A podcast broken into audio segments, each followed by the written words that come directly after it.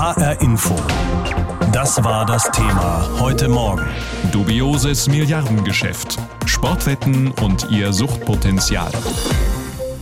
In Deutschland werden enorme Summen mit Sportwetten umgesetzt. Ein Markt, von dem auch und vor allem die Bundesliga profitiert. Allein 60 Millionen Euro erhalten Vereine und Verbände an Sponsorengeldern aus der Wettbranche. In der Welt der Sportwetten aber gibt es auch Grauzonen. Nach Informationen der Redaktion ARD Recherche Sport sind nun sieben Vereine ins Visier der Aufsichtsbehörden geraten. Daniel Haselbach aus der Rechercheredaktion habe ich gefragt, Sport und Sportwetten. Das Thema war und ist immer wieder in der Diskussion und in den Schlagzeilen. Was haben Sie im aktuellen Fall herausgefunden? Ja, ich hole mal ein bisschen aus. Also es geht darum, dass die Sportwettpartner der Bundesliga-Vereine fast alle sogenannte Online-Casino-Spiele im Angebot haben. Also zum Beispiel Blackjack oder auch Roulette. Und diese Online-Casino-Spiele, die sind in Deutschland eben nicht erlaubt, von einer Ausnahmeregelung in Schleswig-Holstein mal abgesehen.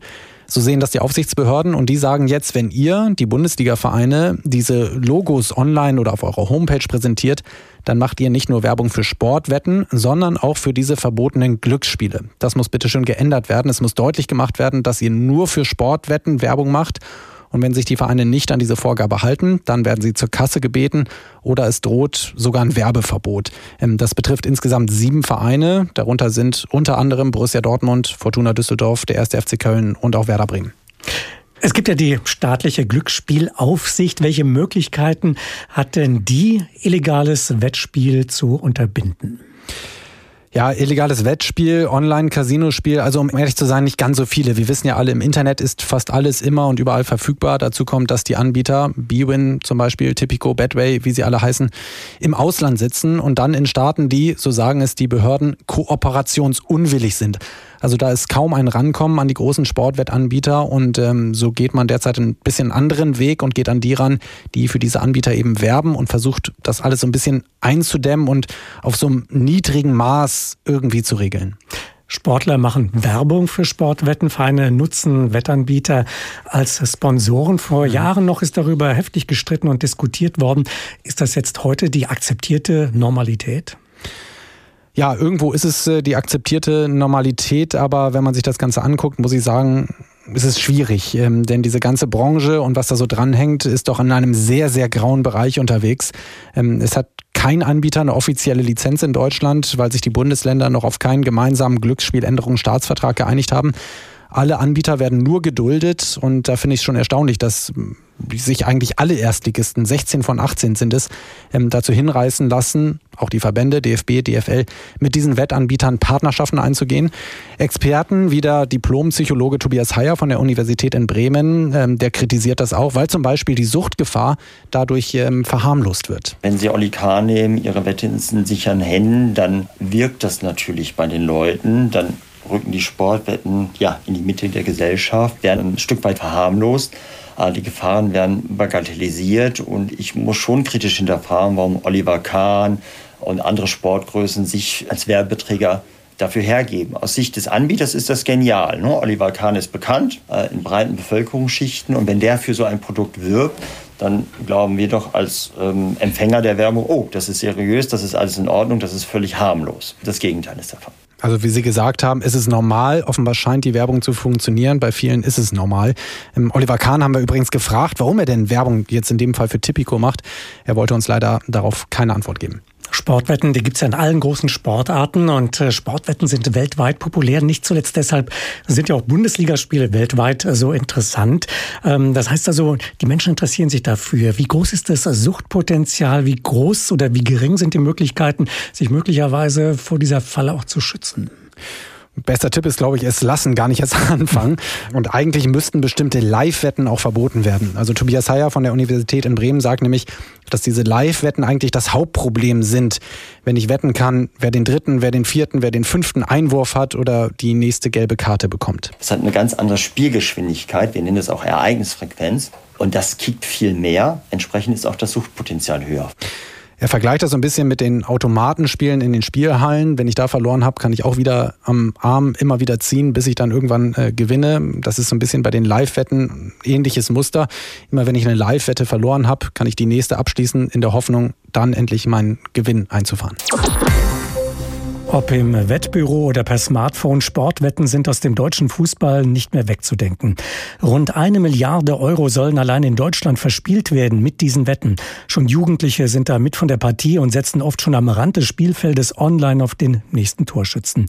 Ein Geschäft ist das für die Wettanbieter, auch für die Bundesliga und ein Risiko für diejenigen, die die Wetten abgeben. Sportwetten bergen ein hohes Suchtpotenzial auch und ganz speziell gefährdet sind Profifußballer. Profifußballer. Junge Männer, die verhältnismäßig viel Zeit und Geld haben. Sie sind besonders anfällig dafür, dass Online-Sportwetten zu einer Sucht werden. Ulf Baranowski von der Vereinigung der deutschen Vertragsfußballspieler mahnt schon lange. Aus unserer täglichen Arbeit wissen wir, dass diese Erkrankung für Betroffene und deren Familien eine ganz enorme Belastung bedeutet. Zudem ist Spielsucht oft der Nährboden für Spiel- und Wettmanipulation. Profifußballer dürfen auf ihren eigenen Sport eigentlich gar nicht wetten. Aber egal auf welchen Sport sie setzen, wenn sie wettsüchtig werden und Schulden anhäufen, werden die Spieler für die Wettmafia interessant. Sie können unter Druck gesetzt werden und zu Spielmanipulationen gedrängt werden. Um vor diesen Gefahren zu warnen, hatte die Spielergewerkschaft gefordert, dass regelmäßige verpflichtende Schulungen eingeführt werden sollen. Dieser Forderung ist die DFL mittlerweile auch nachgekommen. Problematisch ist aus unserer Sicht Sicht allerdings, dass der Schulungsauftrag an ein Unternehmen vergeben wurde, das als Dienstleister für die Wettindustrie fungiert, also wirtschaftlich von Sportwetten profitiert. Und das ist im Hinblick auf eine ernsthafte Spielsuchtprävention doch recht unglücklich. Das Unternehmen, das von der Deutschen Fußballliga mit der Schulung der Profis in der ersten und zweiten Liga beauftragt wurde, heißt Sportradar. Sein Hauptgeschäftsmodell ist der Handel mit Sportdaten. Sportradar sichert sich Turnier- und Spieldaten von Sportverbänden und Ligabetreibern und verkauft sie an Wettanbieter weiter. Ausgerechnet ein Unternehmen, das mit Sportwetten Geld verdient, soll also den Profifußballern von Sportwetten abraten. Silvia Schenk von Transparency International findet das fragwürdig. Was die Präventionsarbeit von Sportradar angeht, steht für mich von vornherein die Glaubwürdigkeit in Frage, auch wenn Sie Themen wie Spielsucht und besser bitte nicht Sportwetten abschließen ansprechen sollen. Ich denke, das können die eigentlich gar nicht. Die DFL sieht das anders. Wir nehmen Sportradar als professionellen Dienstleister wahr, der mit der eigenständigen Firma Sportradar Integrity Services die Schulungsinhalte vermittelt, die die DFL vorgibt. Und zu diesen Schulungsinhalten gehöre sehr wohl auch über die Gefahren von Spielsucht zu informieren, sagt die DFL. Sportradar habe außerdem als einziger Dienstleister auch noch eine App und ein E-Learning-Tutorial für die Fußballer anbieten können. Und das offensichtlich auch noch zu einem extrem günstigen Preis. Andreas Kranich, der zuständige Bereichsmanager bei Sportradar, teilt ganz offen mit, Gewinn macht sein Unternehmen damit nicht. Solche Angebote sind pures Marketing. Für uns als Sportradar ist es ein Türöffner zu den Sportverbänden. Auch in der Hinsicht, dass man mit denen dann vielleicht Verträge über Daten macht. Also ganz andere Geschäfte, die dann teilweise gar nichts damit zu tun haben. Wir sind ja auch technischer Dienstleister für verschiedene Verbände, um Sportradar eben auch mal außerhalb des Kontextes der Sportwette darzustellen. Es geht also darum, sich positiv einen Namen zu machen. Auch im Kampf gegen Doping bietet Sportradar mittlerweile Dienstleistungen an und sein Alarmsystem gegen Wettmanipulation ist weltbekannt. Doch bei den Schulungen für Fußballer schlagen bei Silvia Schenk von Transparency International die Alarmglocken. Also wenn Herr Kranich das so gesagt hat, dass er die Präventionsarbeit auch nutzt, um direkt Zugang zu Vereinen, zu Ligen und so weiter zu bekommen, dann kann er das als ein Privatunternehmen sicher so als seinen Ansatz sehen, aber dann sollte die DFL schleunigst aus dem Vertrag raus. Das Thema heute Morgen dubioses Milliardengeschäft Sportwetten und ihr Suchtpotenzial. Ein Bericht war das von Mareike Zeck. Vielleicht haben Sie diesen Werbeslogan auch schon mal gehört. Ihre Wette in sicheren Händen. Ex-Torhüter Oliver Kahn macht damit Werbung für Sportwetten. Aber ist eine Sportwette tatsächlich in sicheren Händen? Allein in Hessen haben rund 37.000 Menschen extreme Probleme mit dem Glücksspiel. So die Hessische Landesstelle für Suchtfragen. Darunter fallen auch Sportwettensüchtige. Und die Zahl der Sportwettensüchtigen steigt Jahr für Jahr. Sarah Lisa Angres hat mit einem 26-jährigen Studenten Studenten aus Hessen über seine Sucht gesprochen. Sportwetten waren sein Leben. Acht Jahre hat er fast jeden Tag gezockt. Mindestens 15.000 Euro hat er dabei verloren. Vor allem bei Fußball- und Tenniswetten. Er konnte nicht mehr ohne den Adrenalinkick. Gerade beim Tennis geht das ja unglaublich schnell kann jeder Punkt kann in jede Richtung gehen. Ähm, in der einen Sekunde ist man total glücklich, dass man es jetzt irgendwie dann doch wieder gedreht hat und dass man jetzt wieder äh, Geld hat und in der nächsten Sekunde ist das Geld wieder weg und ähm, ja, das ist schon eine Achterbahnfahrt. Sobald er eine Wette verloren hatte, war sein einziger Gedanke, das Geld muss er sich zurückholen. Außerdem war sein Studium eher eine Belastung und die Wetten so eine gelungene Abwechslung. In Zeiten des Smartphones äh, muss man sich nicht mehr daheim vor den Computer setzen, sondern das kann man halt überall machen. Und dann sitzt man zwar in der Vorlesung, kriegt aber nichts mit. Und es ist immer irgendwo ist irgendeine Sportart. Und von daher kann man das rund um die Uhr betreiben. Und auch immer Jüngere füllen online ihren Wettschein aus. 60,7 Prozent der 16- und 17-Jährigen haben bereits Erfahrungen mit Sportwetten gemacht, obwohl Glücksspiele für unter 18-Jährige offiziell verboten sind. Der 26-jährige Hesse wollte auf keinen Fall zugeben, wettsüchtig zu sein und musste so seine Freundin immer häufiger anlügen. Das ist halt auch das Belastende während sowas. Es ist gar nicht nur das Finanzielle, sondern eben auch, man muss sich ein Lügenkonstrukt Konstrukt aufbauen, dass man auch irgendwie dann ja, instand halten muss. Und dementsprechend, nachdem man auf den Seiten war, Verlauf löschen, Tab schließen. Und klar, das ist ihr schon aufgefallen, dass ich das immer gemacht habe. Aber warum? Ja, das wusste sie dann nicht. Doch nach acht Jahren ist sein Geld weg. Das Studium musste er abbrechen, da er eine entscheidende Klausur nicht bestanden hat. Der Tag der Wahrheit steht an. Er beichtet seiner Freundin und seinen Eltern seine Wettsucht. Sie stehen hinter ihm. Seit Anfang des Jahres ist er in Therapie und hat nun auch einen neuen Job. Seitdem ich jetzt arbeite, fühle ich mich wesentlich besser, ich fühle mich aufgehoben und äh, wesentlich selbstbewusster und habe einfach äh, eine Zukunftsperspektive. Doch damit die Zahl der Sportwettensüchtigen in den nächsten Jahren nicht noch mehr steigt, liegt es dem 26-Jährigen am Herzen, die jungen Menschen zu schützen. Denn Werbung von Sportwetten sind immer präsenter und locken viele an wenn man in Schulen oder in Fußballvereinen sowas ansprechen würde. Das wäre, denke ich, schon sinnvoll. Ich meine, mit Sicherheit wird es dann trotzdem einige geben, die sagen, ach, das kann ja nicht sein. Aber wenn es halt ein paar trifft, die sagen, oh, okay, das ist ja echt gefährlich, dann reicht es ja schon. Der Student aus Hessen hat heute noch 5000 Euro Schulden. Doch diese möchte er so schnell wie möglich zurückzahlen und so endgültig der Sportwettensucht den Rücken zukehren. HR Info. Das war das Thema heute Morgen. Dubioses Milliardengeschäft. Sportwetten und ihr Suchtpotenzial. In Deutschland werden knapp 9 Milliarden Euro mit Sportwetten umgesetzt. Vieles bewegt sich in einer Grauzone, wie die ARD Sportrecherche-Redaktion herausgefunden hat.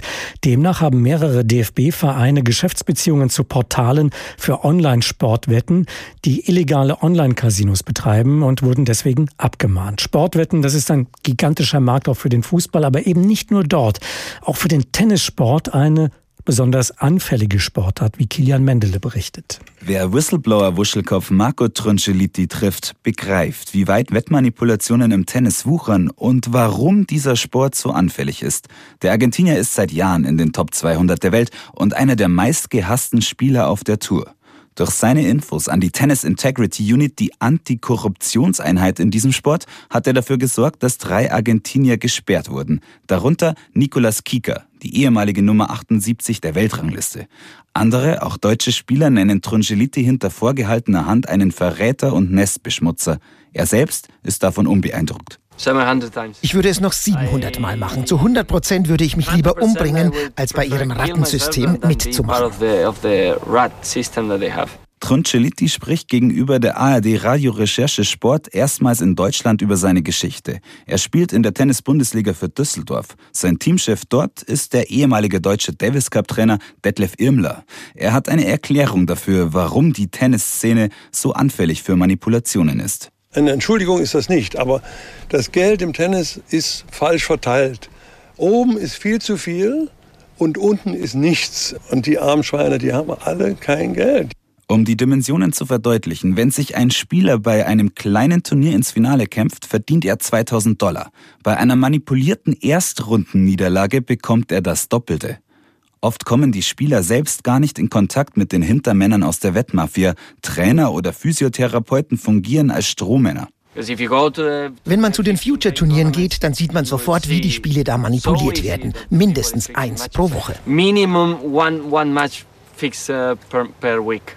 Auch beim kommende Woche wieder beginnenden Challenger-Turnier in Ismaning bei München gab es schon zwei Vorfälle. Einzelne Personen im Publikum hatten sich Notizen gemacht, dazu ständig mit dem Handy getextet, telefoniert und rumhantiert. Der Verdacht von Philipp Wolters, einem Mitglied der Turnierleitung, hier wurden gezielt Wetten auf einzelne Ballwechsel platziert. Uns gegenüber wurde zunächst mal gesagt, ja, es handelt sich nur um ganz normale Telefonate oder irgendwelche Kurznachrichten, die hier verschickt würden. Und uns ist aber dann doch aufgefallen, dass diese Zuschauer innerhalb weniger Minuten dann auch das Turniergelände hier verlassen haben. Die Spielervereinigung ATP schickt inzwischen zu kleineren Turnieren wie in Ismaning Privatdetektive, die Spieler und Publikum im Blick haben. Aber wenn es nach Marco Troncellitti geht, muss noch viel mehr passieren, um die Wettmanipulationen zu stoppen. I'm the only ich bin das einzige Arschloch, das etwas gemeldet hat. Um unseren Sport sauber zu machen, brauchen wir mehr Leute, denn bis jetzt sind mehr Ratten als Menschen in der Tenniswelt unterwegs. Dreimal pro Stunde ein Thema. Das Thema in HR Info. Am Morgen und am Nachmittag.